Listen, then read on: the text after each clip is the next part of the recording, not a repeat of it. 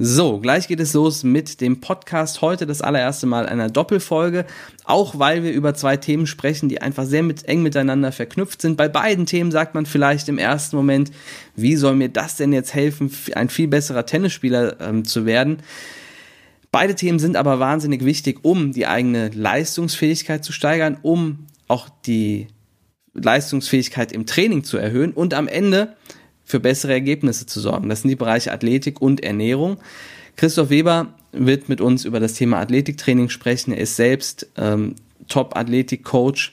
Ähm, wir haben eine tolle Kooperation in Königstein über den Verein. Ähm, Christoph mit seinem Team leitet dort das Athletiktraining. Ähm, die Spieler sind total begeistert, machen das sehr, sehr gerne. Ähm, es läuft wirklich klasse. Und Joshua Ackermann wird über das Thema Ernährung sprechen. Joshua kennt viele äh, als Head Coach in, in, unserem Team, schon einige Camps geleitet, auch bei uns. Und er ist eben auch Sportwissenschaftler und hat ein hohes Wissen im Bereich Ernährung. Deswegen sprechen wir heute mit ihm über dieses Thema. Und Ihr habt die Möglichkeit, mit beiden zusammen an diesen Bereichen auch für euch zu arbeiten. Wir haben uns überlegt, es ist gerade im Moment eine wieder etwas schwierige Zeit. Wir hatten einen kompletten Lockdown im Frühjahr. Im Moment dürfen wir in Hessen weiterhin Einzeltraining machen. In anderen Bundesländern geht es gar nicht oder man kann im Moment nur draußen spielen bei sehr kalten Temperaturen.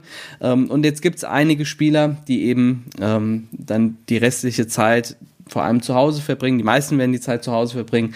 Manche eben ähm, gucken ein bisschen mehr Fernsehen, sitzen auf der Couch und andere wollen auch diese Zeit nutzen, um an sich zu arbeiten. Und genau dafür haben wir mit beiden zusammen ein Programm entwickelt, das heißt Heimvorteil. Darüber werde ich auch nachher nochmal mehr sagen, wie du dir den Heimvorteil sichern kannst. Los geht's mit dem Heimvorteil am Black Friday, da wird es einen Rabatt geben. Aber jetzt starten wir erstmal in den Podcast und in das erste Gespräch mit Christoph. Viel Spaß.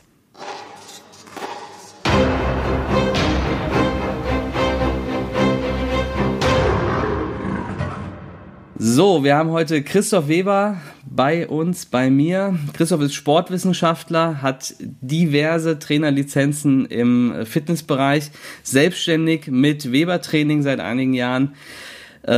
Ist aber vor allem einfach ein sehr, sehr geiler Typ, der super erklären kann und speziell für Kinder, ähm, was es im Bereich Athletik und Fitness auch gar nicht so häufig gibt. Ähm, war früher selbst Fußballtorwart und hobbymäßiger Tennisspieler, ist jetzt seit fünf Jahren als Athletiktrainer im Tennis aktiv, aber eben nicht nur im Tennis. Kennengelernt haben wir uns über die Kooperation, die wir in äh, Königstein haben, über den ähm, Club. Christoph mit seinem Team macht dort das Athletiktraining ähm, für die Mannschaftsspieler und zwar richtig, richtig gut. Lieber Christoph, ich freue mich, dass du heute hier bist. Ja, hi Niklas, vielen Dank, schön, dass ich dabei sein darf. Freut mich, ähm, euch vielleicht ein bisschen was über Athletik und Fitnesstraining im Tennis zu erzählen und das Ganze vielleicht auch ein bisschen schmackhaft zu gestalten. Ganz genau. Also das, das ist auf jeden Fall ein, ein wichtiges Ziel heute. Ähm, wir werden über verschiedene Themen im Athletiktraining sprechen, natürlich sehr tennisspezifisch, in dem Bewusstsein, dass für viele Spieler das Athletiktraining so äh, das notwendige Übel ist, aber ähm, dass es A Spaß machen kann und auch B äh, einfach äh, extrem positiv sich auf die Performance auswirken kann. Das werden wir uns auf jeden Fall heute anschauen. Aber ähm, erstmal erzähl doch so ein bisschen deine eigene Story auch im Sport. Ich habe es ja eben schon so ein bisschen erwähnt, ähm, dass du schon ganz viel selbst gemacht hast und äh, eben äh, auch beruflich äh, aktiv bist im Sport. Erzähl doch mal so ein bisschen deine Geschichte, Christoph. Ja, gern. Ähm, ich versuche es möglichst kurz zu halten. Ich bin jemand, der gerne erzählt und viel redet. Ähm, ich habe von Haben klein wir was auf, gemeinsam übrigens. das kann ein langer Podcast werden. ähm, ich habe sehr früh mit vier Jahren, dreieinhalb Jahren angefangen, Fußball zu spielen, habe das dann auch 24 Jahre verfolgt. Habe dann mit sechs, sieben Jahren das erste Mal einen Tennisschläger in die Hand bekommen. Komme aus einem kleinen Dorf im Vogelsberg.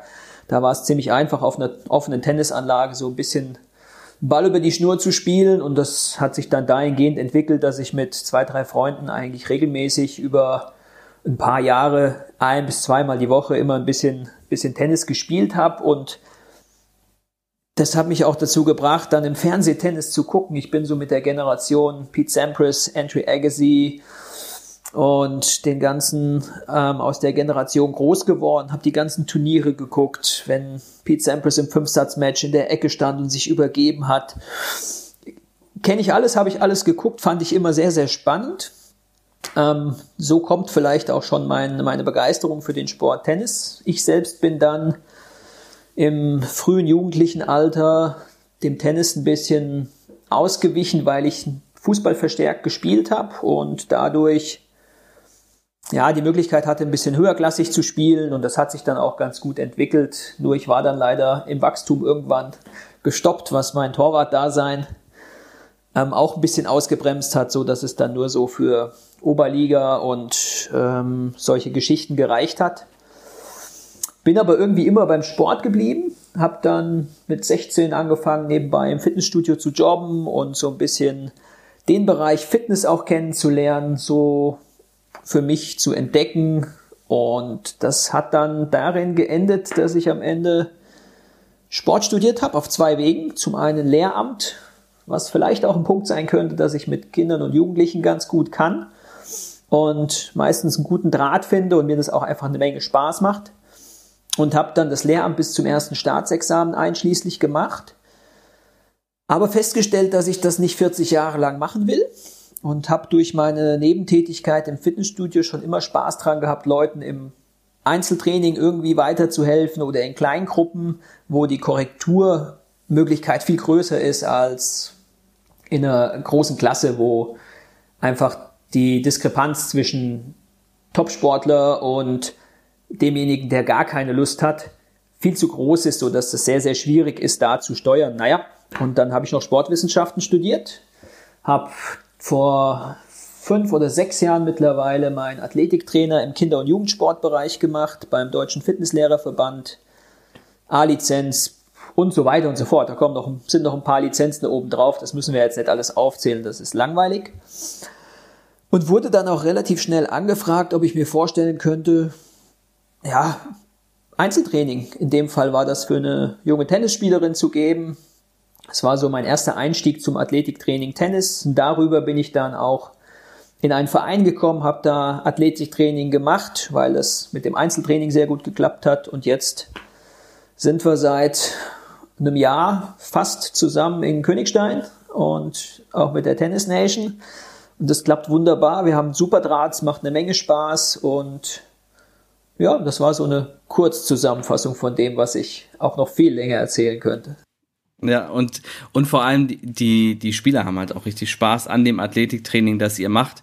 Und ähm, du, als du das eben so ein bisschen beschrieben hast, auch mit der ersten Idee, Sportlehrer zu werden, dann aber doch in den Fitnessbereich zu gehen, ähm, weil du halt enger mit den Leuten arbeiten kannst, das ist auch ein, ein Grund gewesen, ähm, warum ich das Tennistraining so toll finde. Das ist ja eine ähnliche Konstellation. Du hast in der Regel maximal vier, fünf Leute auf dem Platz, häufig eben auch Einzel-Zweier-Training. Du kannst einfach anders arbeiten. Ich bin auch ganz am Anfang häufig gefragt worden, ob ich nicht Sportlehrer werden will. Da habe ich gesagt, nee, mit 30 Kindern, also ich äh, Respekt vor allen, die das machen, ne? Und ganz, Absolut. ganz viele tolle Sportlehrer. Aber, ähm, aber ähm, mir macht es doch mehr Spaß, ne, ne, auch eine, eine hohe Entwicklungsgeschwindigkeit auch zu sehen. Und das, das geht halt vor allem, wenn du einfach auch nah, nah arbeitest. Und ich glaube, wenn, wenn man darüber motiviert ist, ähm, und das ist ja bei dir genauso, dass man einfach ähm, möchte, dass sich der, der Spieler, der Sportler schnell weiterentwickelt und man deshalb auch eng arbeiten möchte, ähm, dann macht man es eben auch auf eine Art und das kommt eben bei dir und bei euch total super durch, ähm, die halt einfach positiv und motivierend ist und äh, wo dann auch ein Thema wie Athletiktraining, das eben für, für viele negativ ist, kommen wir nachher noch drauf zu sprechen, ähm, auch dann richtig Spaß machen kann. Ja. ja, absolut, gebe ich dir vollkommen recht und es gibt nichts Schöneres für einen, für einen Trainer, ich glaube, das bestätigst du wahrscheinlich gleich, den, den Fortschritt und die Freude über den Fortschritt beim, ich nenne es jetzt mal Athleten, beim jungen Athleten zu sehen. Also, und das auch der Athlet in meiner selbst Definition, sieht. In meiner Definition gibt es eine Unterscheidung zwischen Trainer und Coach. Ja, für mich äh, ist das, was du beschreibst, ist, ist ein Coach, ja, der auch sich die, die Person anguckt und die Persönlichkeit und auch entsprechend dessen ähm, äh, arbeitet. Und für, für mich ist, äh, ist ein, ein Trainer, der, den gibt's, glaube ich, im Fitnessbereich genauso wie im Tennis, da haben wir eine, eine große Parallele, ist der, äh, der das, der vielleicht selbst gerne Fitness macht oder selbst gerne Tennis spielt, ähm, aber der jetzt nicht unbedingt den großen äh, Anreiz hat, ähm, jetzt mit dem Spieler zu arbeiten, sondern der vor allem für sich mit einem guten Gefühl nach Hause gehen will, vielleicht auch irgendwie äh, das, das braucht, dass seine Schüler ihm das Gefühl geben, dass er der Geilste ist. Ich glaube, da haben wir auch eine große Parallele äh, im Sport und das ist also in den, in den Sportarten sozusagen Fitness, Athletik und, und Tennis ähm, und das kommt auf jeden Fall im Tennis definitiv häufiger vor, als, als man das so glaubt vielleicht. Ja, ja und ich hast schön definiert und auch das, wenn man den Begriff Coach nutzt, fällt ja vielleicht auch noch ein bisschen mehr drunter als nur zu sagen, mach Übung XYZ, sondern auch auf die Gegebenheiten ja. wie Tagesform, Laune, wie war die Schule und so weiter einzugehen und auch das Mentale mit reinzunehmen. Also vollkommen richtig, gebe ich dir recht. Ja. Du hattest mal äh, zu mir gesagt, dass wenn du noch, wenn du dich noch mal für eine Sportart neu entscheiden könntest als Kind oder Jugendlicher, lachst gerade, sehen jetzt die Leute nicht im Podcast, dass du, weil du weißt, was kommt, dass du dich für einen Einzelsport äh, entscheiden äh, entscheiden würdest. Du machst jetzt ja auch sehr intensiv selbst CrossFit. Ähm, was reizt dich an Tennis und vielleicht eben auch speziell an dieser Konstellation des Einzelsports? Ja, ähm, ich bin ein Mensch, der sich ziemlich gut selbst motivieren kann. Ich brauche niemanden, der mich fürs Training motiviert oder der mich dazu bringt, dass ich mich aufraffe. Und am Ende des Tages ist der Einzelsportler immer selbst dafür verantwortlich, was zu 95 Prozent selbst dafür verantwortlich, was für ein Ergebnis auf der Tafel oder sonst wo auch immer steht. Und beim Fußball war es und ist es so, dass ich als Mannschaftssportler, was auch 24 Jahre super viel Spaß gemacht hat. Ähm, natürlich auch immer darauf angewiesen bin, wie funktioniert das ganze Konstrukt Mannschaft. Und über die letzten Jahre, auch mit dem Einstieg in das Thema CrossFit ähm, und der Leidenschaft nebenbei, den, den, das Tennis immer weiter zu verfolgen, ist mir bewusst geworden, dass wenn ich nochmal von, von klein auf starten würde, was jetzt nicht heißt, dass ich keinen Einzelsport mache, dass ich das auch nochmal von klein auf verfolgen würde. Weil ich glaube, dass ich durch hohen Ehrgeiz und hohe Eigendisziplin vielleicht auch ein ganz guter Einzelsportler gewesen wäre. Mhm. Hätte, wenn und aber ja. wäre vielleicht, aber ja. de dem ist so. Ja, also deswegen wäre das meine Karriere, wenn ich nochmal auswählen dürfte. Ich würde Tennis spielen. Und das, das finde ich spannend, dass du das sagst, weil ähm, der, die, die allererste Folge dieses Podcasts, die übrigens eine, eine ganz schlimme Soundqualität hat, das tut mir, das ist die meistgehörte äh, Folge auch tatsächlich, ähm, weil viele dann zurückgehen und sich diese, diese Folge anhören, die habe ich in einem Hotel äh, aufgenommen, in so einem sehr lauten, hallenden Raum. Also tut mir leid für alle, die sich das anhören mussten, was die Soundqualität angeht, aber ich glaube, der, der Inhalt ist eben das, was du gesagt hast, nämlich warum äh, Tennis eigentlich die, die beste Sportart ist, aus meiner Sicht, äh, um ähm, auch für seine Persönlichkeit ganz viel zu lernen. Und viele Punkte hast du jetzt gerade eben auch genannt. Du kannst eben nicht sagen, irgendwie der andere ist dran schuld oder so, sondern du musst, und ich sage nicht, dass, also, dass Fußballer das machen. Ich glaube eher, dass Fußballer heute auch viel mehr trainieren und auch trainiert werden wie Einzelsportler. Ähm, aber im, im Tennis musst du halt eben in den Spiegel schauen und ähm, bist für das Ergebnis verantwortlich, aber eben auch für, für deine Entwicklung sehr, sehr viel. Ähm, und, ähm, und ich glaube, da kannst du eben wahnsinnig viel lernen. Das ist auch so ein bisschen das, was, was du gerade angeschnitten hast. Ähm, jetzt hast du auch sehr viele äh, Spieler schon im, im Training gehabt, auch mit unterschiedlichen Spielstärken mit Sicherheit. Ähm, woran erkennst du ähm, besonders ähm, talentierte Spieler, wobei das Wort Talent für mich auch immer äh, die Bereitschaft zu arbeiten mit enthält. Das ist, ist, ist nicht, ist in meiner Definition nicht das, was, was man häufig glaubt, dass das jemand ist, der irgendwie einfach sofort den Touch hat und das funktioniert. Das kann auch ein Teil, ist auch ein Teil davon, aber ähm, auch, auch Leidenschaft und, und Ehrgeiz und Einsatz ist wichtig. Woran erkennst du das und kannst du so ein bisschen auch bei Spielern die Entwicklung vorhersehen, jetzt alleine von dem Eindruck, den du äh, vom Athletiktraining hast? Ja, ähm, ich bin der Meinung, dass man anhand des Athletiktrainings sehr gut erkennen kann, wie sich ein Spieler auf dem Platz schlägt, ohne dass ich ihn vorher auf dem Platz gesehen habe. weil die koordinativen Fähigkeiten, auch die neuronale Ansteuerung der Muskulatur einfach ein ganz, ganz wichtiger Punkt ist, der auch im Athletiktraining dazugehört.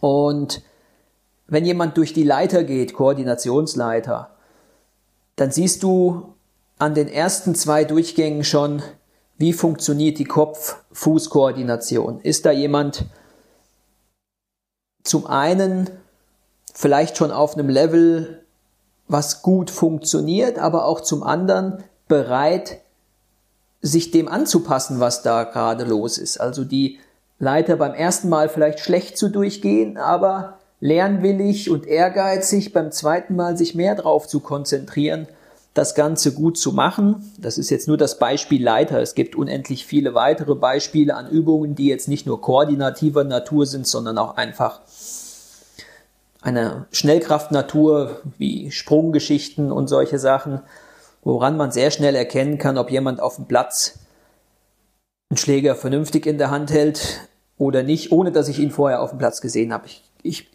das wird sich, das zeigt sich auch im Athletiktraining sehr häufig. Und wenn wir dann zu dem Punkt Talent kommen, bin ich ganz bei dir. Talent ist natürlich auch ein Stück weit in die Wiege gelegt, könnte man sagen. Wie früh habe ich auch angefangen mit dem Ganzen? Wie viel Lust hatte ich da drauf? Aber am Ende des Tages gehört zum Talent auch der Wille, arbeiten zu wollen, ehrgeizig zu sein und sich verbessern zu wollen. Das ist ein ganz wichtiger Punkt dabei. Ja. Ja. Es, gibt in der Talent ähm, oder in einer Talentdefinition, die ich mal gesehen habe, den äh, für mich total spannenden Punkt. Und gerade bei Tennis, das ja eine Sportart ist, die auch technisch einfach wahnsinnig anspruchsvoll ist, ähm, trifft das wahrscheinlich zu wie, wie in kaum einer anderen Sportart, nämlich der, die Bereitschaft zur Veränderung. Weil etwas, was eine Verbesserung irgendwann mal wird, ist erstmal eine Veränderung und ja. vielleicht auch im ersten Moment nicht positiv, sondern ganz im Gegenteil, ich mache mehr Fehler, es klappt nicht so, es funktioniert nicht so gut. Ähm, aber der, der Wille, sich auf diese und, und viele Spieler wollen das dann nicht, weil sie dann merken, das Ergebnis wird jetzt gerade kurzfristig schlechter, der Ball fliegt nicht mehr so, wie ich es ja. wie haben möchte. Jetzt möchte ich hier gar nicht weitermachen. Ähm, und dieser, dieser Wille zur Veränderung, durch solche Phasen auch durchzugehen, weil man weiß, da gehört, gehört natürlich auch großes Vertrauen zum, zum Coach dazu, ähm, weil man weiß, am Ende wird es dann deutlich besser sein. Das ist, glaube ich, auch was, was Wichtiges fürs Thema Talent und gerade beim Athletiktraining, ähm, wenn man dann Dinge macht, die einem vielleicht nicht so liegen, ja, oder die einem vielleicht nicht so viel Spaß machen, die dann trotzdem weiterzumachen, ähm, weil man weiß, am Ende komme ich zu einer Verbesserung für mich, für, für körperlich, aber dann am Ende auch fürs, fürs eigene Spiel. Ne? Ja, da ist auch die, die, die Koordinationsleiter vielleicht wieder ein gutes Beispiel. Wenn jemand anfängt, Koordinationsleiter zu machen, das zwei, drei, vier Mal gemacht hat, geht er gut durch die Koordinationsleiter. Und jetzt kommt der Coach um die Ecke und sagt, nimm mal den Blick von der Leiter. Schau mal nach vorne, mhm. was da passiert. Das ist dieser Moment, wo man erstmal wieder eine ganze Ecke schlechter wird. Aber wenn ich das dann wiederum so gut kann und geübt habe, dass ich mit Blick ins offene Feld über die Koordinationsleiter gehe, richtig großer Schritt voran, weil wenn ich mit offenen ja. Augen zum Feld stehe, dann überträgt sich das auf das Tennisspiel. Ja. Wunderbar. Ja. Ja. Absolut. Und wir hatten es jetzt äh, vorhin schon so ein bisschen äh, angesprochen, dieses negative Verhältnis zum Athletiktraining, das, das viele Spieler haben. Ähm, was, hast, was ist dein Eindruck, woher, ähm, woher kommt das? Und was kann man tun, damit, ähm, damit Athletiktraining auch positiv sein kann und, und am Ende Spaß macht? Ich würde sagen, das ist wie bei vielen anderen Sportarten auch. Es hängt viel vom Coach ab. Das bedeutet, wenn der Coach ein gutes Gefühl und eine gute Intuition für seinen Schützling auf dem Platz hat, dann kann Athletiktraining eine ganze Menge Spaß machen. Wenn der Coach natürlich einfach nur so sich hinstellt, sein Programm durchzieht, das Woche für Woche, vielleicht auch noch ohne ein Späßchen dabei, ohne gute Laune zu verkörpern und einen, einen Fortschritt sichtbar zu machen, dann ist man ganz schnell dabei, wo wir heute ganz oft sind, dass derjenige, der auf dem Platz das durchführt, sich denkt, warum mache ich das denn alles? ich sehe keinen Fortschritt, der haut einfach irgendwelche Übungen dahin, ist froh, wenn die Stunde vorbei ist. Wenn da Leidenschaft beim Coach ist, gewisser Humor, ab und zu vielleicht auch ein gemeinsamer kleiner Wettkampf miteinander oder eine kleine Challenge, die, die belohnt wird, dann kann Athletiktraining wirklich Spaß machen und die größte Belohnung, wenn es im Training schon ein bisschen Spaß macht, ist am Ende dann der Fortschritt, den man in den Übungen und dann im Übertragenen auch auf dem Platz hat. Und ich glaube, ich weiß, dass Athletiktraining so fast jedem Spaß macht.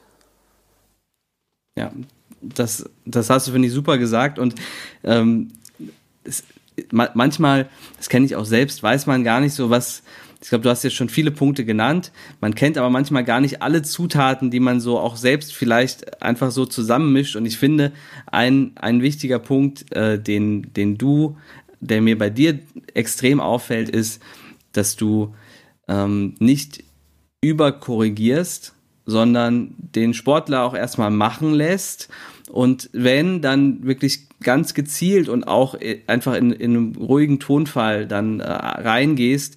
Häufig sind Korrekturen ja in so einem sehr vorwurfsvollen Ton. Und, ähm, und das sorgt einfach dafür, du fühlst dich dann kritisiert, ja, negativ ja, kritisiert.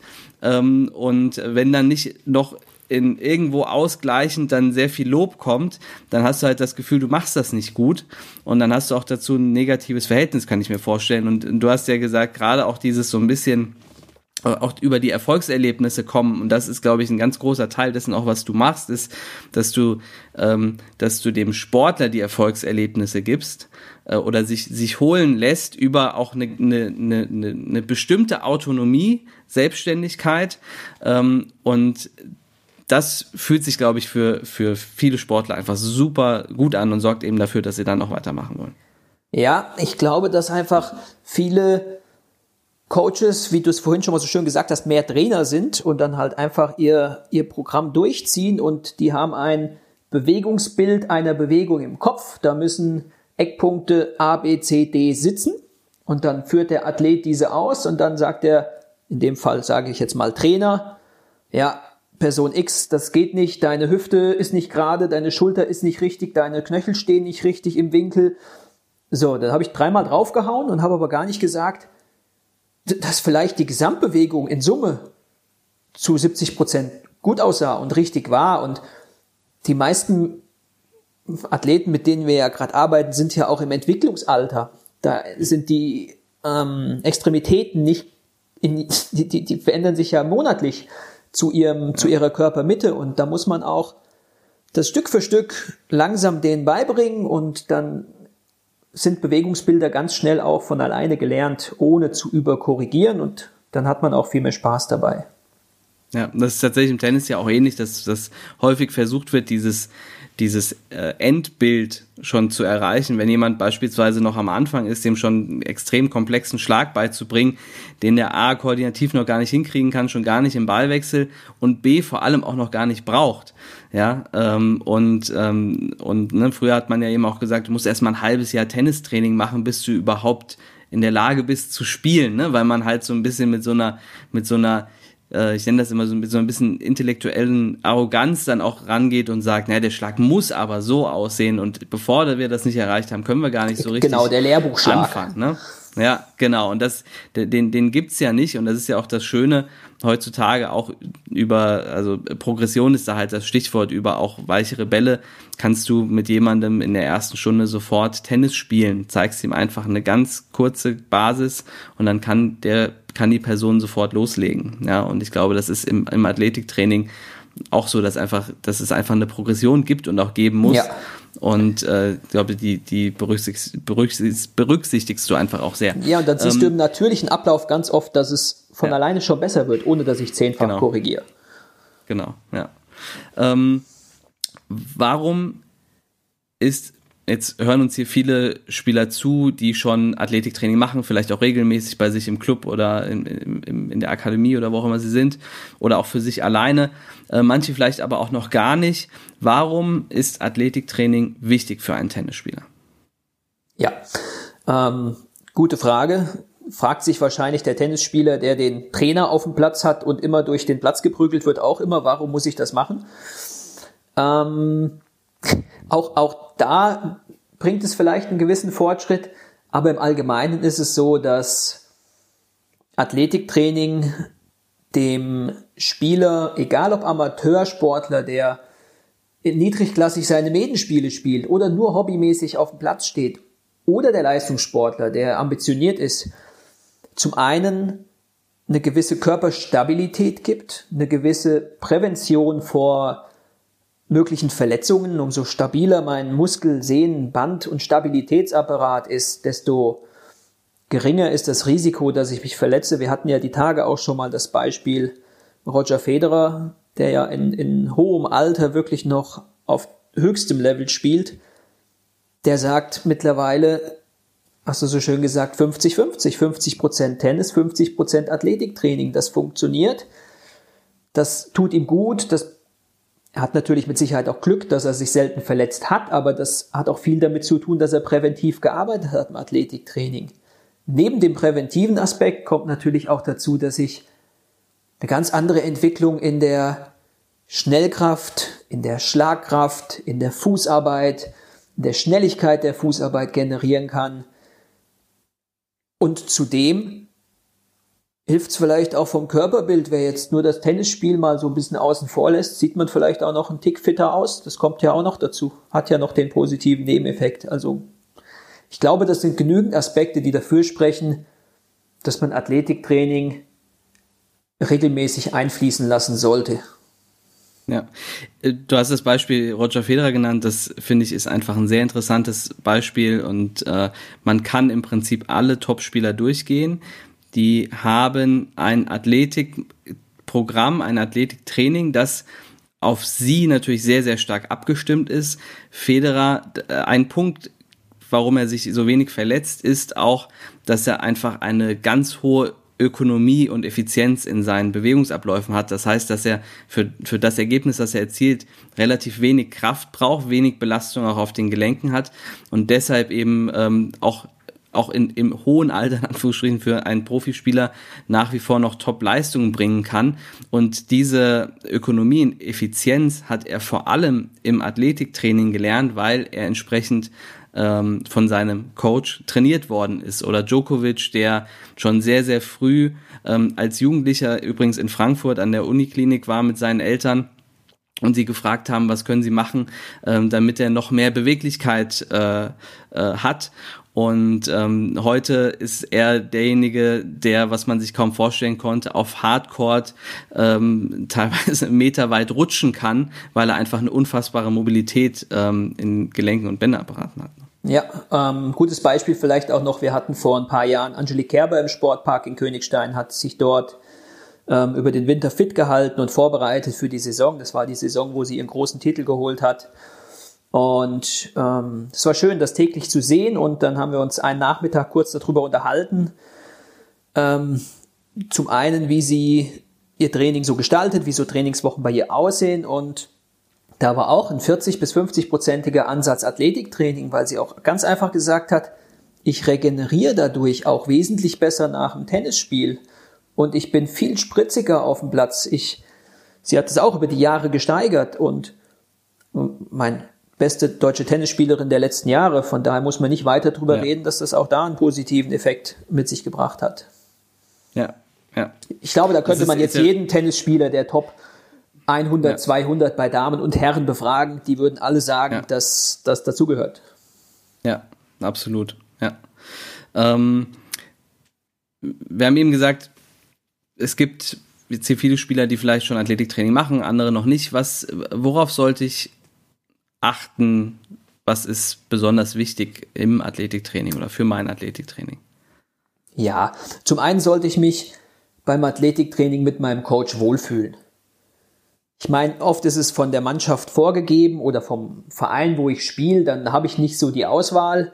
Wenn ich ambitionierter bin, habe ich eine Auswahl an, an Trainern auf dem Markt und muss jemanden finden, mit dem ich mich fachlich, aber in erster Linie auch menschlich wohlfühle. Das ist schon mal ganz, ganz wichtig, dass da eine Basis entstehen kann. Weil man verbringt viel Zeit miteinander, man, man erzählt sich vielleicht auch Dinge und das, das ist ja auch irgendwo ein bisschen ein Kumpel, den man dann hat. Wenn man mit der Person nicht kann, schon mal ganz, nicht kann, ist es schon mal ganz schlecht. Also das ist schon mal eine ganz, ganz wichtige Basis. Die fachliche Kompetenz des Trainers sollte natürlich auch vorhanden sein. Und dann ist es einfach wichtig, dass ich das auch nicht übertreibe.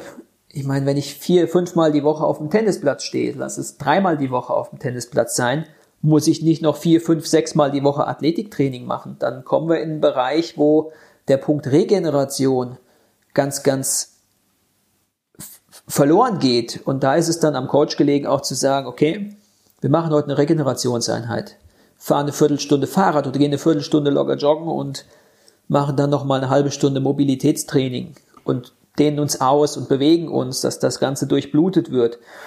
Also beim Athletiktraining immer wichtig, nicht nur draufhauen. Athletiktraining beinhaltet auch den Punkt der Regeneration, der Punkt Mobilität ist wichtig, der Punkt, ganz viele Punkte, die dann noch dazukommen. Nicht nur draufhauen, ganz, ganz wichtig. Ja, und ich glaube auch für viele Eltern, die jetzt diesen Podcast hören, das ist ein extrem wichtiges Kriterium, das du gerade am Anfang genannt hast. Ähm, und ich glaube, als Eltern hat man da auch ein sehr gutes Gefühl, tut diese Person meinem Kind gut. Ähm, und das Gleiche gilt eben auch fürs, fürs Tennistraining. Ähm, mir fällt da auch sofort ein Beispiel ein eines sehr, sehr guten Spielers, der ähm, mal äh, auch bei uns äh, trainiert hat, damals schon sehr gut war und weiterhin einen ganz tollen Weg ähm, nimmt. Ich möchte jetzt den Namen hier nicht nennen, aber die Eltern kommen beide nicht vom Tennis. Aber in der Auswahl der Person, und da sind sie sehr, sehr, sehr genau, we mit wem sie möchten, dass ihr Kind trainiert, ähm, entscheiden die genau danach, nach dem, nach ihrem Gefühl tut diese Person meinem, meinem Kind gut. Und natürlich geht's dann auch um die Performance und, ähm, und, und das siehst du dann ja auch, ist da auch die fachliche Qualität vorhanden. Ähm, aber entscheidend am Anfang ist, ist vor allem erstmal das. Ne? Absolut. Und das ist auch gar nicht böse dem Coach gegenüber gemeint, wenn das nicht passt. Ja. Es gibt für diesen Coach dann mit Sicherheit andere Charaktere an Athleten oder Athletinnen, die die viel besser dazu passen. Also überhaupt nicht negativ ja. gemeint dann. Das darf man auch ja. nicht als, okay. als persönlich nehmen. Genauso, also der Athlet sollte auch keine Angst davor haben oder die Athletin dem Coach zu sagen, dass das einfach nicht passt. Das ist voll und ganz ja. in Ordnung. Genau. Und ich glaube, da wird, da wird insgesamt noch zu wenig drauf geguckt. Man sieht dann, oh, das ist jemand, der arbeitet mit dem Spieler zusammen, mit dem Spieler zusammen. Ähm, der muss gut sein, genau. Und, ähm, und aber die, die fachliche Qualität, die kann noch so gut sein, wenn es eben ähm, nicht passt und nicht funktioniert, dann, dann macht es eben auch keinen Sinn, dann wird auch keiner äh, wirklich glücklich damit am Ende. Ja, ne? ja absolut. Ähm, was kann ich im Bereich Athletik machen, so in der, in der Vorbereitung auf, auf ein Match? Ich glaube, das, das ist so, viele machen ja so irgendwie das klassische Seilspringen irgendwie davor, aber wann, ab wann kann ich auch den, mit der Vorbereitung beginnen? Ist das fünf Minuten vor dem Match oder wann, wann geht die eigentlich los? Ähm, und was kann ich vielleicht noch, noch nach dem Match ähm, machen, um um schnell zu regenerieren. Und ähm, gerade bei einem Turnier habe ich vielleicht noch an demselben Tag ein zweites Match oder am nächsten Tag dann wieder, da dann auch wieder fit und leistungsfähig zu sein. Ja, ja. Ähm, ganz wichtige Frage. Ich glaube, da ist auch, da wird noch zu wenig drauf geachtet im Bereich ähm, der Vorbereitung und Nachbereitung. Meistens fährt man hin, spielt Tennis, macht sich ein bisschen warm, ruht sich dann aus, isst eine dicke Portion zwischendrin, spielt sein zweites Match und gut war's.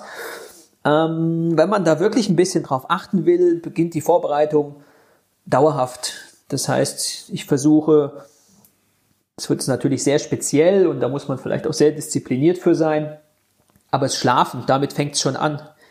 Wenn der Körper einen gleichmäßigen Schlafrhythmus hat, immer gleiche Bettgeh- und Aufstehzeiten, ist das schon mal wunderbar für den Biorhythmus und man hat über den Tag immer genügend Energie. Ganz, ganz wichtig der Thema, das Thema Schlaf. Zweites wichtiges Thema ist, fällt vielleicht jetzt nicht unbedingt in den Athletikbereich, aber Stressreduzierung. Versuchen, Kopf frei zu sein. Nicht gerade nochmal zehn Karteikarten, Vokabeln durchgehen und dann aufs Feld gehen, sondern wirklich sich den Tag, wo das dann stattfindet, mit nichts anderem beschäftigen. Ausgeschlafen sein, morgens aufstehen, vielleicht schon mal eine Runde spazieren gehen, damit der Körper so ein bisschen in Gang ist. 20 Minuten einfach an die frische Luft, noch ein bisschen die Füße vertreten und dann fahre ich ja zu meinem Turnier oder gehe hin, je nachdem, wie weit das Ganze weg ist.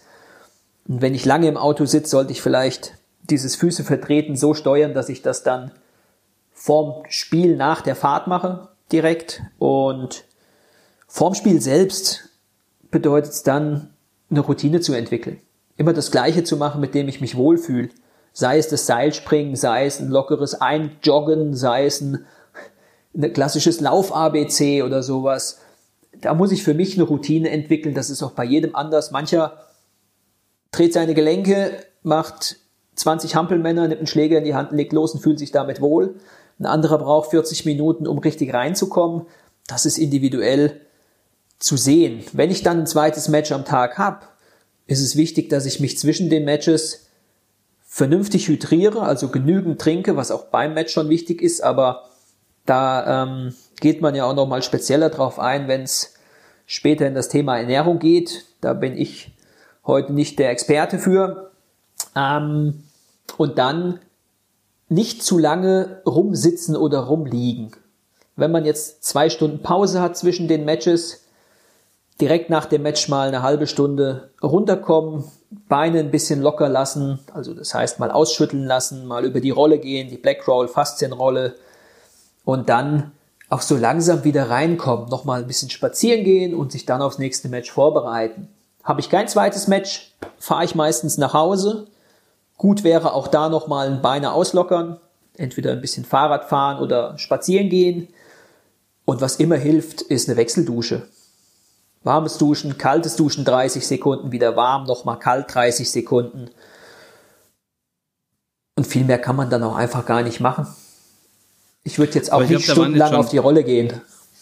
Ja, ich glaube, da waren jetzt aber schon sehr viele, sehr viele gute Dinge dabei, ähm, die für Spieler interessant sind, dass eben ein, einmal die Vorbereitung eben nicht direkt nur kurz davor beginnt, sondern schon, also kurz vor Match, sondern schon deutlich früher, dass man eben schauen muss, dass man Routinen und Abläufe in in seinem Tages- und Wochenablauf im Prinzip hat, die schon dafür sorgen, dass, ähm, dass ich bereit bin.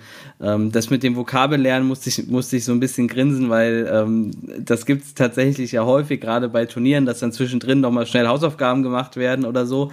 Ähm, und klar, wenn ich dann auf einmal gerufen werde, es geht dann ja auch manchmal sehr plötzlich, plötzlich los, weil dann der Platz gerade frei wird ähm, und ich bin noch vorher mit den Vokabeln beschäftigt, dann da bin ich natürlich insgesamt auch nicht bereit. Und ich fand auch vor allem den Punkt gut, dass jeder Spieler auch so ein bisschen seinen eigenen Weg finden muss. Ich glaube, das ist auch allgemein ähm, in, in, den, in den Gesprächen, äh, jetzt in, in dem Podcast mit dir, glaube ich, auch gut rausgekommen.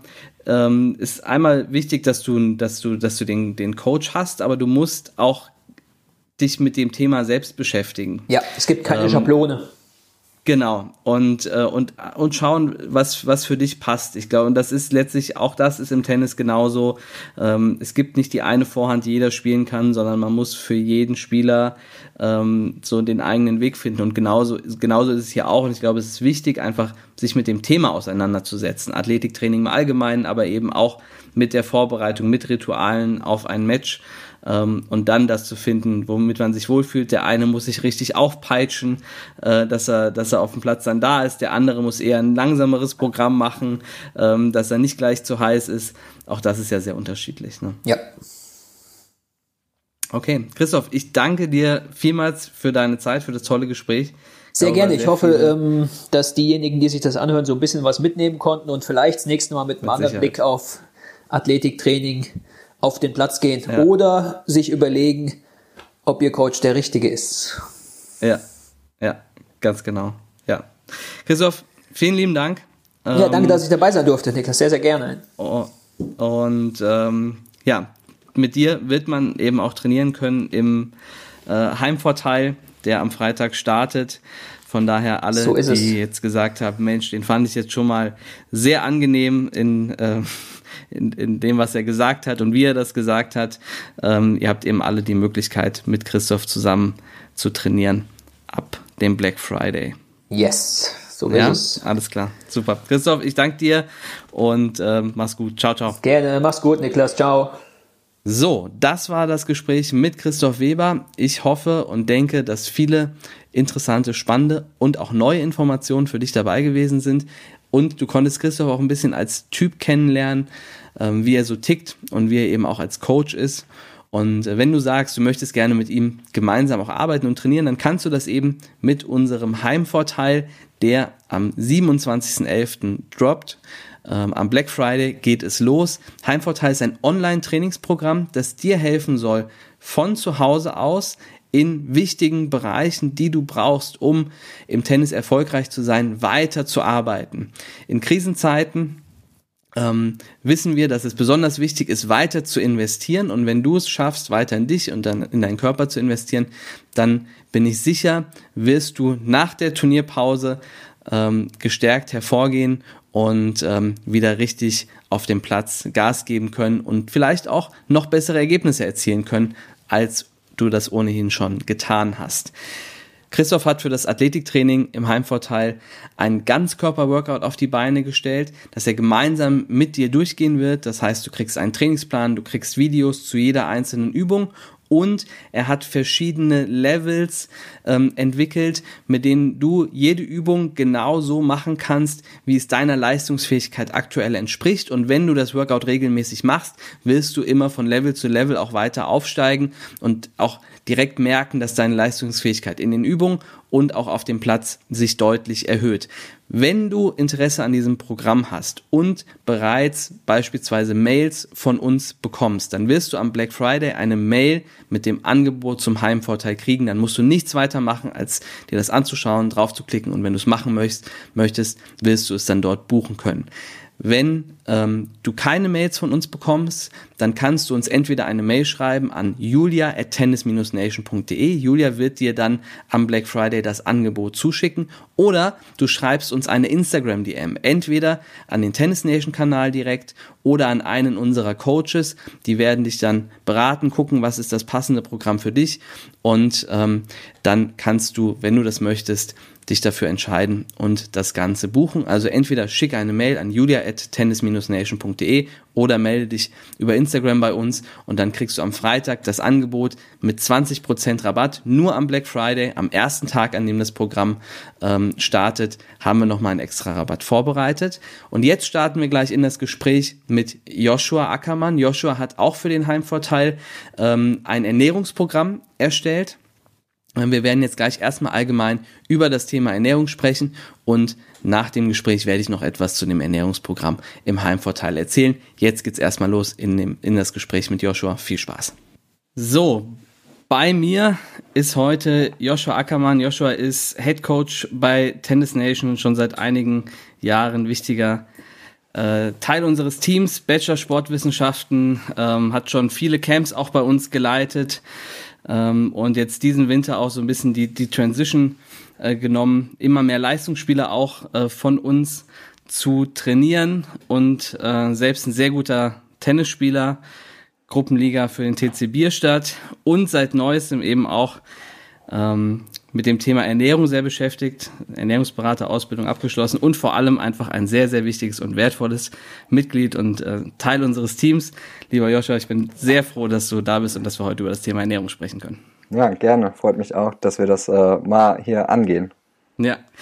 Ja, ich glaube, Ernährung ist ähm, für, für viele ähm, ein Thema, mit dem sie sich noch gar nicht so viel beschäftigen. Ähm, kommt vor allem äh, dann zum Tragen, wenn man irgendwie ein Problem hat, aber dass man eigentlich Ernährung auch für sich sehr gut nutzen kann, gerade ähm, wenn man ähm, darüber nachdenkt, irgendwie, wie kann man noch ein paar Prozent rauskitzeln aus seiner Leistung, ist vielleicht ein bisschen unterschätzt. Was ist so deiner Meinung nach das Wichtigste, was man so zum Thema Ernährung wissen sollte? Puh, das äh, ist natürlich relativ breit gefächert, das Thema.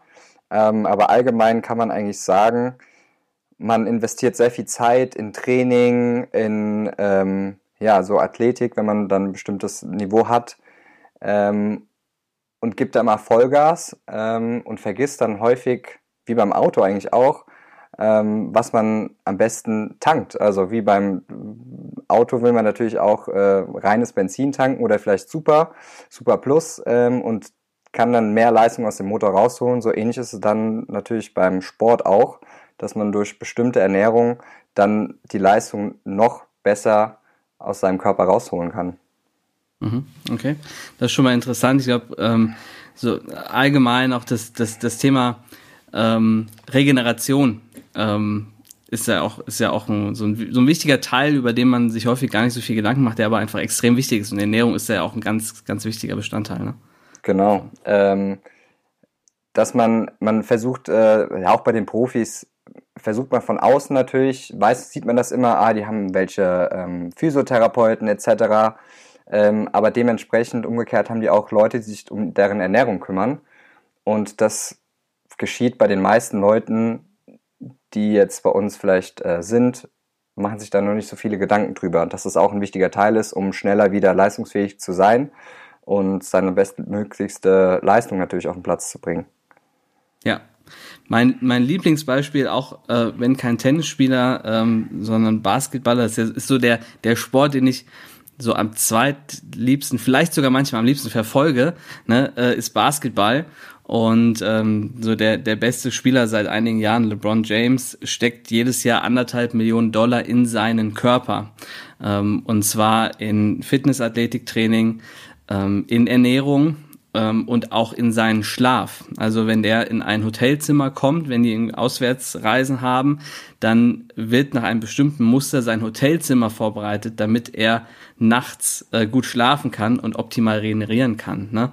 Und das zeigt eben, wie viel ähm, man abseits des Platzes noch rausholen kann. Ne?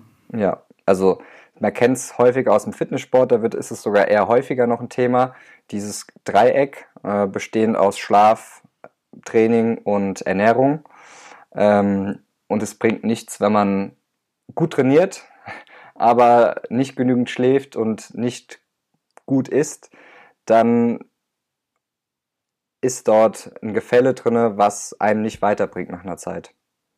Deswegen mhm. sollte das, sind es genau diese drei Faktoren, Ernährung, Schlaf und äh, das Training, ähm, weil im, im Schlaf passieren so viele Prozesse, die wichtig zum einen für die Regeneration sind und ähm, natürlich auch für das Training selber. Das Gehirn hat nachts ganz viele Aktivitäten ähm, und dort werden auch nochmal, wenn man Training hatte oder bestimmte Sachen nochmal wieder aus, also das ist jetzt schwer zu sagen, aber auch in Träumen verarbeitet. Ähm, und deswegen ist da der genügend Schlaf, ein guter Schlaf natürlich auch sehr, sehr wichtig.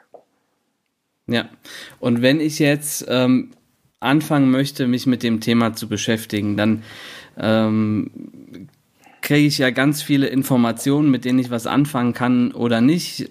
Beginn, beginnend mit, wenn ich Ernährung google, dann werde ich äh, verschiedenste Diäten bekommen. Äh, ich werde äh, verschiedenste Informationen bekommen, ähm, wie ich ähm, ähm, wie ich essen sollte.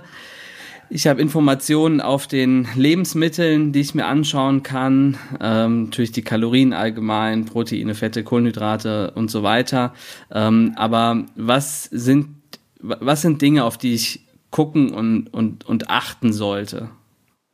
Vielleicht so gerade als erstes, wenn ich mich noch nicht so sehr viel mit Ernährung beschäftigt habe. Prinzipiell sollte man erstmal sich vielleicht Gedanken darüber machen, was ist überhaupt in meinem Essen drin. Also bevor man ähm, irgendwas kauft, einfach mal schauen, was ist denn in der Zutatenliste drin.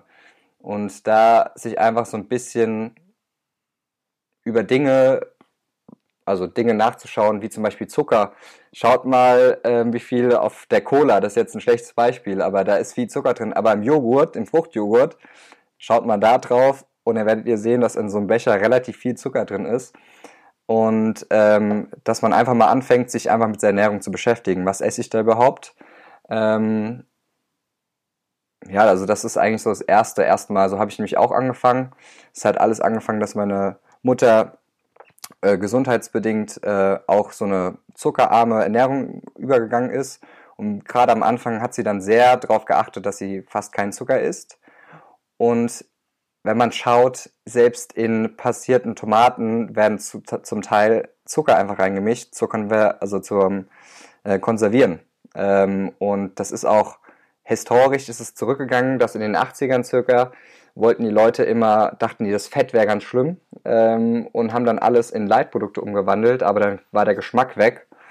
Und so hat die Industrie dann natürlich den Zucker dann reingebracht äh, und dadurch, um das wieder, also geschmacklich auf die gleiche Ebene zu bringen. Und so wurde der Zucker dann immer mehr in unsere Gesellschaft dann mit reingebracht. Und das einmal mal so zu gucken, dass man einfach mal ein bisschen sü weniger süß ist ähm, und Richtung Wasser sich, äh, also getränkemäßig Richtung Wasser, weniger Limo oder was die wenigsten ja machen, aber das darf man schon, aber das bedachter und auch Fruchtschollen nicht jeden Tag äh, über ein bis zwei Liter dann zu trinken. Also, also ganz Kleinigkeiten erstmal anzufangen, sich da zu informieren, das ist eigentlich so das Beste, gerade am Anfang. Ja, also gerade das mit dem Zucker kann ich echt bestätigen. Ich habe mal einen Monat mich auch komplett ohne Zucker ernährt und musste enorm viele oder konnte enorm viele Produkte nicht mehr kaufen, die ich äh, so in meinem, man hat ja so eine alt, so irgendwie so eine Routine, auch wenn man einkaufen geht, ja. welche Produkte man so mitnimmt. Und ähm, ich habe dann wirklich bei allen Produkten drauf geguckt und das war echt Wahnsinn, bei wie vielen Produkten Zucker und auch häufig gar nicht so wenig, ne? Ähm, sieht man dann ja in der Reihenfolge der Zutatenliste, was, was, äh, wie viel drin ist. Ähm, also schon, schon echt erstaunlich, wie viel, wie viel Zucker ähm, man so zu sich nimmt, ohne das zu merken. Wenn man jetzt ein Stück Schokolade isst, dann ist man sich darüber noch relativ bewusst, aber dass auch in vielen Aufstrichen und so weiter ähm, beispielsweise viel Zucker drin ist, das, das ist schon echt so, ja. Ähm, okay, also das heißt überhaupt sich mit dem Thema auseinandersetzen, mal zu gucken, was ist denn da so drin. Ähm, Gibt es ansonsten irgendwelche mm, Vitamine, beispielsweise Mineralstoffe, die man zu, ähm, auf die man achten sollte? Ähm, oder und, und vor allem, wie sollte ich, wenn ja, wenn, wenn es welche gibt, wie sollte ich die aufnehmen? Also sollte ich die möglichst über ähm, ja, über fertige Lebensmittel oder über Lebensmittel aufnehmen oder ähm, zu ähm, zusätzlich über Nahrungsergänzungsmittel einnehmen? Was ist da deine Meinung? Prinzipiell sollte man, oder das Wichtigste ist, auch gerade am Anfang, dass man diese ausgewogene Ernährung beibehält. Das ist eigentlich das Allerwichtigste. Ähm, Studien zeigen, in Deutschland, die meisten, wenn man sich normal ernährt, hat man alle Vitamine und äh, Mineralstoffe meistens in, in einer Zahl, in den wenigsten Fällen braucht man wirklich äh, Nahrungsergänzungsmittel und das bedeutet ja auch Nahrungsergänzung, das ist so eine Ergänzung. Ähm, da wird immer als Beispiel genannt bei schwangeren Frauen Folsäure oder sowas. Also bei bestimmten Ereignissen kann man es nehmen, ähm, aber da sollte man vor allem vorsichtig sein ähm, und vor allem halt durch frische Sachen, die Sachen, ähm, also durch Lebensmittel die Sachen aufzunehmen. Ähm, und allgemein sollte man darauf achten, auch das Thema Ballaststoffe ist sehr wichtig, ähm, weil Ballaststoffe dazu führen, dass die, ja, dass bei der Nahrungsaufnahme, das dauert dann, dass es dann ein bisschen verlängert wird ähm, und man früher ein satt Sättigungsgefühl hat, was natürlich vom Vorteil ist, wenn man normale Nudeln isst und 200 Gramm immer noch Hunger hat, versus äh, Vollkornnudeln und da ist man nach 100 äh, Gramm schon so satt und bleibt auch länger satt. Das sind so ein paar Kleinigkeiten, die man einfach mal wechseln sollte. Es soll es kannst geht gar nicht. Gerade um bei dem Thema einzuhaken, kannst du vielleicht ein paar Produkte nennen. Also kannst du vielleicht kurz erklären, was Ballaststoffe sind und ein paar ähm, Produkte, Lebensmittel nennen. Ähm. Ja, also ähm, Ballaststoffe sind ja Pflanzenstoffe, ähm, einfachstes Beispiel ist, wenn man Weizen nimmt, ähm, dann ist ja bei Vollkorn wird die Schale und alles mit in das Mehl verarbeitet, während man beim Weißmehl nur das reine Mehl hat. Ähm, und dieses, dieser Ballaststoff, der kann vom Körper nicht aufgenommen werden. Es ist halt ein Ballast für den. Ähm, aber es führt dazu, es gibt da verschiedene Arten. Manche sind wasserlöslich, manche nicht. Ähm, die dazu führen, dass einfach entweder das Volumen erhöht wird im Magen oder man länger braucht, um das Essen zu verdauen, was in bestimmten Situationen, dazu kommen wir später, eher vom Nachteil ist, aber grundsätzlich positiv ist, dass man länger zum Verdauen braucht und länger davon satt ist und weniger davon essen muss. Mhm. Ähm, also ist für die Darmgesundheit auf jeden Fall von Vorteil zusätzlich. Und ja, zum Beispiel sollte man darauf achten, dann von der Industrie vorgefertigte Sachen wie Weißmehl, ähm, also ganz normaler Reis ist auch schon, da ist die Schale alles ab, ist nur noch der weiße Kern, der, der Inhalt. Das einfach da Naturreis, Vollkornreis einfach mal auszutesten. Ähm, Haferflocken haben viel im Haushalt. Da gibt es so viele Rezepte, die man damit machen kann. Da sind auch viele Ballaststoffe drin. Ähm, Gemüse allgemein, ähm, dass man da wirklich so ein bisschen drauf achtet, weil da sind so, so viele Vorteile drin, äh, die man einfach nutzen muss. Ja, okay, okay, super. Ähm, dann kommen vielleicht noch speziell, weil die meisten, die das hier hören, sind entweder Tennisspieler ähm, oder Eltern von Spielern, kommen speziell vielleicht auf Ernährung für, für Tennisspieler zu sprechen. Ja. Ähm, worauf sollte ich achten, vielleicht auch in meinen in meiner Vorbereitung auf ein Training, auf, auf, ein, auf ein Match, was ist wichtig, damit ich meine volle Leistung bringen kann in, im Training oder eben im Match beispielsweise. Okay, äh, fangen wir ganz basic an. Also prinzipiell ist Tennis halt ein, ähm, eine Spielsportart, die Ausdauer, Ausdauerteile drin hat, aber auch ähm, Ruhephasen. Ähm, man schwitzt auch relativ häufig viel, je nachdem, wie die Belastung dann ist. Deshalb sollte man allgemein im, beim Tennis sehr ausgewogen sich ernähren, weil man viel durch Schwitzen Mineralstoffe ausschwitzt. Ähm, und man sagt, dass zum Beispiel bei Spielsportarten 55 Prozent der Nahrung, die man zuführt, aus Kohlenhydraten besteht. Ähm, und 20% Eiweiß und 25% Fette. Das ist so ungefähr bei Spielsportarten eine ganz gute Reihe, weil man möchte die Kohlenhydrate nutzen, die geben einem Energie beim Sport, ähm, die können in Muskeln gespeichert werden, in der Leber und sind dann auch gerade für, für diese kurzen, aber wirklich starken, intensiven Phasen beim Tennis sehr wichtig.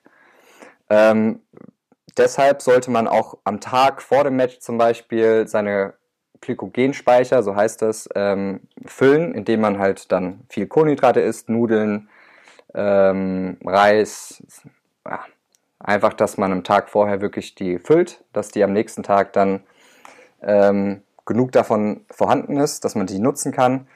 Ähm, vor dem Match sollte man dann dementsprechend aber eher leichte Sachen zu sich nehmen, wenig Ballaststoffe in dem Fall, weil wir haben ja eben erfahren von mir, Ballaststoffe sind relativ, ähm, brauchen relativ lange in der Verdauung.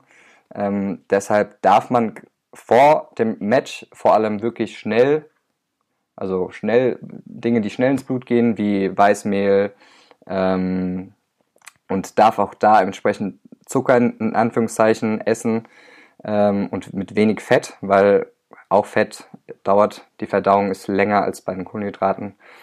Ähm, aber man sollte allgemein da auch Sachen nehmen, die man, die man gewohnt ist. Man sollte nicht zu experimentell sein, sondern einfach, wenn man weiß, okay, ich esse ein Brötchen davor, ähm, eine Stunde vorher, das liegt mir, dann bleibt, lasst das einfach. Also was euch einfach da ganz gut tut.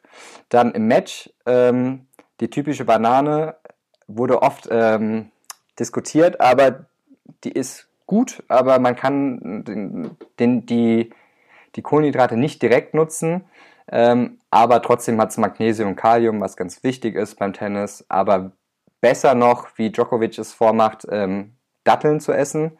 Ist nicht jedermanns Sache, ich esse nicht so gerne Datteln, aber äh, die, den, die Datteln kann man relativ schnell nutzen, die haben einen hohen Zuckergehalt. Aber was es auch gibt, getrocknete Feigen. Ähm, einfach so stückchenweise essen, gut kauen und dann äh, runterspülen, Anführungszeichen. Äh, man kann aber auch ein Match natürlich durch seine Einnahme von Wasser bzw. mit Getränken aushelfen. Sehr, sehr wichtig, weil man im Tennis auch viel Wasser verliert. Und ein Zeichen, dass man Durst hat, ist meistens, ist schon zu spät. Man versucht so zu trinken, dass man ähm, Schlückenweise, aber nicht, dass man die ganze Zeit also schon durstig hingeht, sondern versucht auch schon präventiv vorher zu trinken, weil wenn man Durst hat, heißt es schon automatisch, okay, mein Wasserhaushalt ist nicht so gut.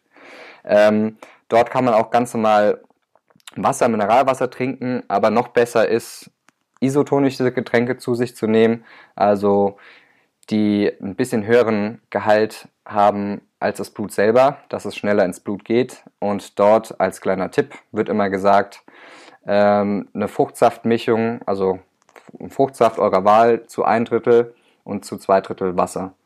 Ähm, da habt ihr eine gute Mischung an Kohlenhydraten und Elektrolyten und gegebenenfalls machen manche Leute dann noch Salz, ein wenig Salz dazugeben, äh, weil man das auch sehr, sehr stark ausschwitzt. Jetzt habe ich mal gehört, weil du gesagt hattest, ähm, Zucker auch vorm Spiel ist okay. Das, ähm, das sind ja so, es gibt ja so gerade beim Thema Ernährung so wahrscheinlich mehr Mythen als Wahrheiten. Ja. Ähm, dass wenn man einmal anfängt ähm, mit Zugabe, Zufuhr von Zucker, dass man dann schauen muss, den Blutzuckerspiegel auch konstant hochzuhalten, ähm, weil ansonsten ein Leistungsloch kommen könnte. Also, dass du quasi ein schnelles Peak bekommst und dann schnell wieder absinkst. Das hängt wahrscheinlich auch mit der Menge zusammen. Ne? So dieses klassische Beispiel, das ich tatsächlich auch selbst in meinen Matches ähm, ab und zu benutzt habe, wenn es in den dritten Satz ging ähm, und ich gemerkt habe, langsam die Müdigkeit setzt ein, dann mit Cola nachzuhelfen. Und dann weiß ich aber, ich muss dann wirklich das äh, mit der Cola durchziehen bis zum Schluss, weil ansonsten ähm, komme ich nicht durch. Ja, das Problem bei Cola, also oder allgemein, wenn die Fruchtsaftschorlen zu groß sind oder zu viel Zucker drin ist, dann wird, ist das Hyperton. Das heißt, dass es eher sogar nachteilig ist ähm, und dir eher Wasser entzieht. Das ist das Problem bei so, solchen Getränken. Deswegen diese Mischung, ähm, ein Drittel Fruchtsaft zu zwei Drittel Wasser ist eine gute Basis, den der Körper auch direkt nutzen kann. Wenn es bei, mhm. bei Cola oder Sachen, die zu zuckerhaltig und zu nährstoffhaltig im, als Getränk sind, ähm, eher nachteilig sind, weil man eher dann Wasser verliert. Das hört man ja auch immer, deswegen sollte man allgemein ein bisschen darauf achten, dass man auch weniger Sodas sozusagen zu sich nimmt. Mhm. Okay, sehr gut. Also sind wir quasi so ein bisschen durch das Match durchgegangen. Ähm, ja nochmal so ein bisschen zusammenfassend, also vorher am besten was essen, was relativ schnell ähm, ins Blut geht, hm. aber auch so ein bisschen schauen, sagst du, was, was, was tut mir gut, was habe ich das Gefühl, was für mich passt, so auch ja. in, in meiner Routine. So, das, das ist ja auch das, das Schöne, ähm, dass wir jetzt über das Thema reden, weil du ja eben nicht nur von der Ernährungsseite, sondern auch von der Tennisseite kommst. Ja. So, auch, und das auch aus verschiedenen Winkeln kennst, natürlich auch als Spieler, dass, ähm, dass eine Routine auch von einem Match wichtig ist und, ähm, und äh, auch für den Kopf halt einfach sehr, sehr wichtig ist. Also ähm, was, was aufnehmen, wo man das Gefühl hat, das tut einem gut und das, äh, das passt in der Vorbereitung. Und dann war so dein Tipp während des Matches ähm, Feigen, Datteln, und ja. wer sich mit der Banane wohlfühlt, der darf das natürlich auch ja. gerne machen. Ne? Also ich bin der Bananentyp, ähm, mhm.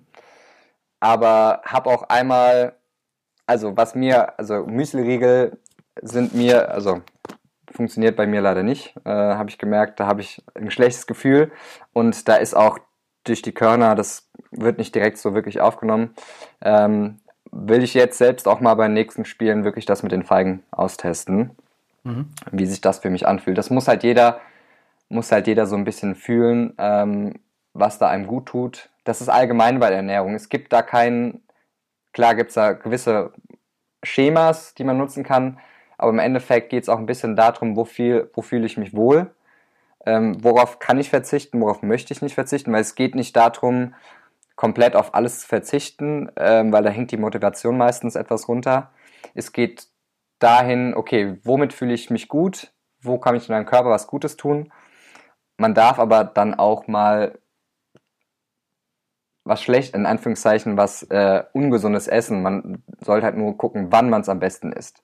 Äh, wenn wir da nochmal zum Match gehen, nach dem Match versucht man dann eher ein bisschen was direkt nach dem Match, was Eiweißhaltiges zu essen, ähm, um die Muskelregeneration so ein bisschen zu fördern. Ähm, da könntet ihr, ja, Eiweiß hat also ähm, Joghurt, bestimmte Joghurt, Skier-Joghurt, äh, wem es schmeckt, sehr gut, hat, hat sehr gute Werte. Ähm, Ähm, was gibt es noch für Beispiele, die man schnell unterwegs, ein Eiweißriegel, wer, wer, so, wer sowas mag, kann man direkt nach dem äh, Match essen. Und danach, also am Abend nach dem Match, sollte man auch wieder dementsprechend den Kohlenhydratvorrat wieder füllen ähm, und kann das dann gerne auch mit Ballaststoffen machen. Mhm. Okay, super. Jetzt bist du so ein bisschen eigentlich über, finde ich, die wichtigste Botschaft so schon hin, so ein bisschen mhm. hinweggegangen und dann äh, direkt in, äh, in die Infos äh, nochmal so nach dem Match rein, die ja auch, äh, die auch sehr, sehr wichtig sind. Aber das möchte ich nochmal ähm, hervorheben zum Thema Ernährung. Ähm, dass es wichtig ist, sich damit zu befassen und damit auseinanderzusetzen, aber wenn man das Gefühl hat, dass man sich selbst geißeln muss, mhm. ähm, um äh, Ernährungsziele zu erreichen, für, für was auch immer, sei es um für Tennis-Performance, sei es irgendwie um besser auszusehen oder so, dann ist das in der Regel nicht nachhaltig und dann macht das vor allem auch nicht zufrieden und nicht glücklich. Und Essen nee. muss auch noch ähm, Genuss bleiben und darf nicht nur Vernunft sein, weil sonst man will sich ja was Gutes tun, dann tut man vielleicht auch seinem Körper was Gutes, aber dann am Ende nicht dem Kopf. Und das Wechselspiel aus Kopf und Körper, das geht halt immer äh, hin und her. Und dann ist eigentlich auch nur eine Frage der Zeit, bis dem Körper dann auch wieder nicht gut geht. Ne? Ja, und das ist ja auch das Problem bei diesen ganzen Brigitten-Diäten. Die können nicht funktionieren. Man kann nicht innerhalb von sechs Wochen einfach zehn Kilo verlieren und danach ist wieder alles gut.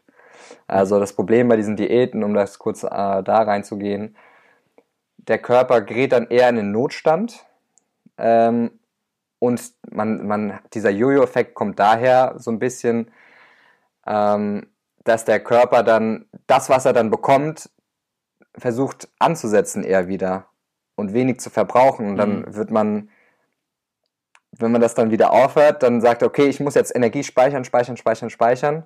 Und deshalb kommt dieser Jojo-Effekt auch her.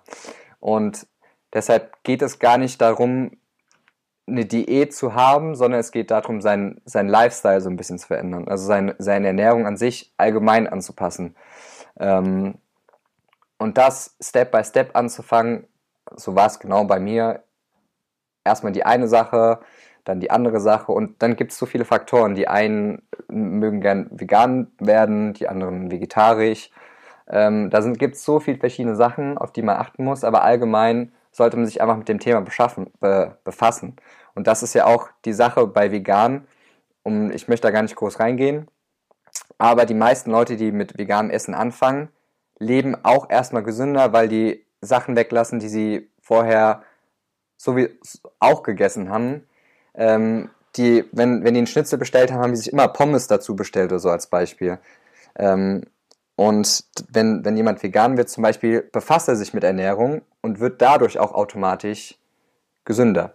Ähm, das heißt jetzt nicht, dass ähm, der per se, nur weil er vegan ist, gesünder ist. Das liegt einfach daran, dass er sich da mit der Nahrung beschäftigt, genauso wie bei Vegetariern.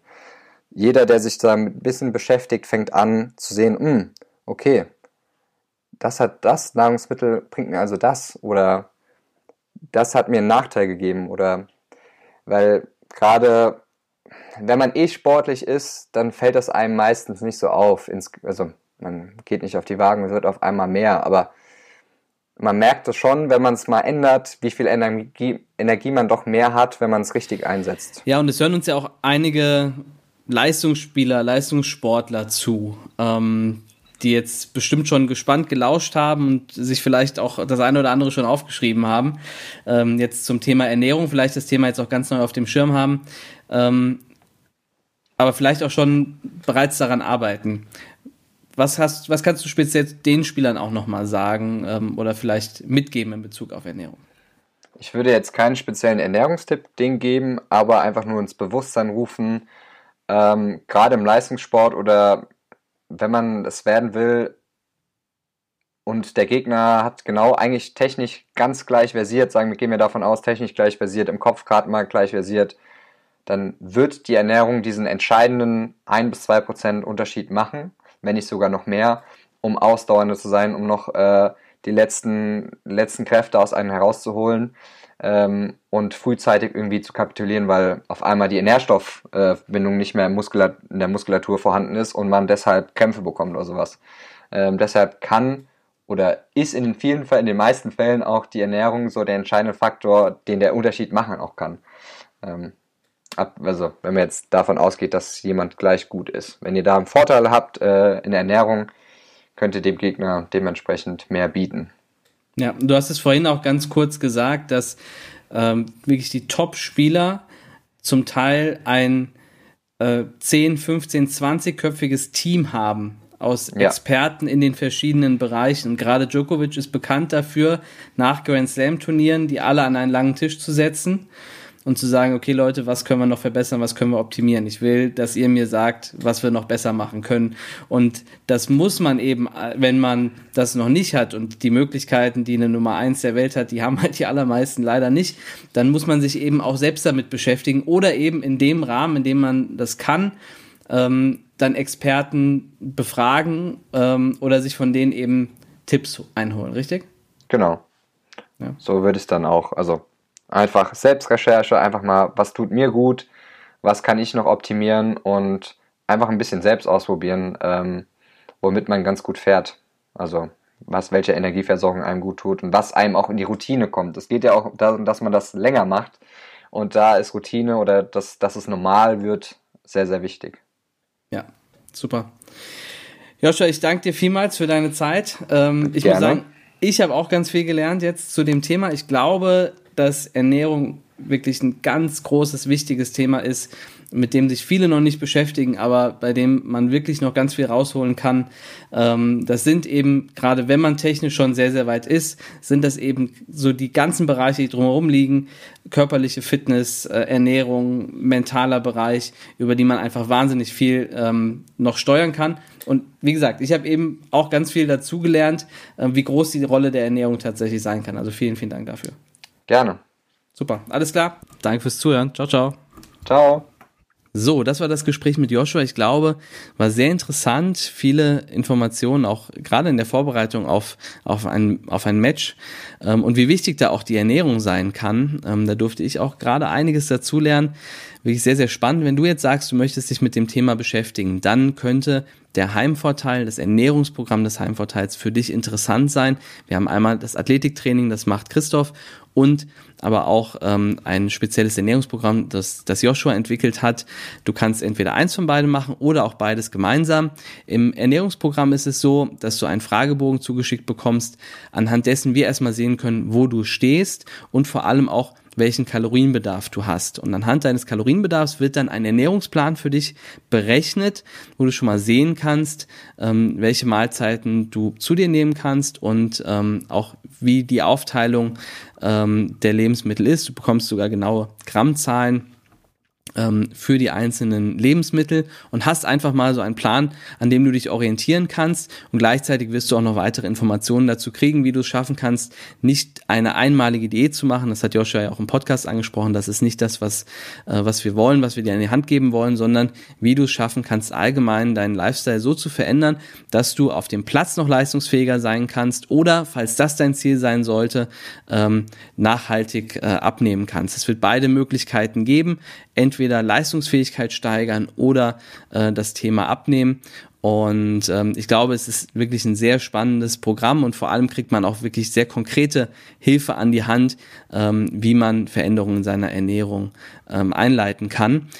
Auch hier am Freitag, Black Friday, ähm, droppt das Programm der Heimvorteil Athletik und der Ernährungspart. Und wenn du jetzt sagst, das interessiert dich, dann ähm, gibt es verschiedene Möglichkeiten. Entweder wenn du bereits Mails von uns bekommst, dann wirst du auch für, das, für den Heimvorteil des Ernährungsprogramms am Freitag eine Mail kriegen. Da kriegst du alle Informationen und kannst ähm, das Ganze buchen mit einem Rabatt von 20% nur am Black Friday. Wenn du keine Informationen bekommst, dann schick uns eine Mail an julia at tennis-nation.de und Julia wird dir dann am Freitag ähm, das Angebot zuschicken. Das wird nicht auf unserer Homepage sein, sondern ähm, ähm, nur über einen speziellen Link, den wir dir dann zur Verfügung stellen. Oder du kannst uns über Instagram eine Nachricht schicken, entweder an den Tennis Nation Kanal oder an einen unserer Coaches und die werden dich dann entsprechend passend beraten und auch dann wirst du die Möglichkeit haben, das Programm für dich zu buchen. Ich kann dir nur empfehlen, sichere dir den Heimvorteil, damit, wenn es wieder richtig losgeht mit Turnieren ähm, und hoffentlich auch bald wieder dem kompletten Trainingsumfang, äh, dass du einfach bereit bist und sofort deine Leistungsfähigkeit da hast. Ähm, es ist immer wichtig, in Krisen zu investieren und es ist vor allem wichtig, auch in sich zu investieren. Und genau das wollen wir dir mit dem Heimvorteil ermöglichen. Ich hoffe, der Podcast hat dir gefallen und der äh, Heimvorteil startet am Freitag, Black Friday, 27.11. Wir sehen uns, wir hören uns. Bis dann. Ciao, ciao.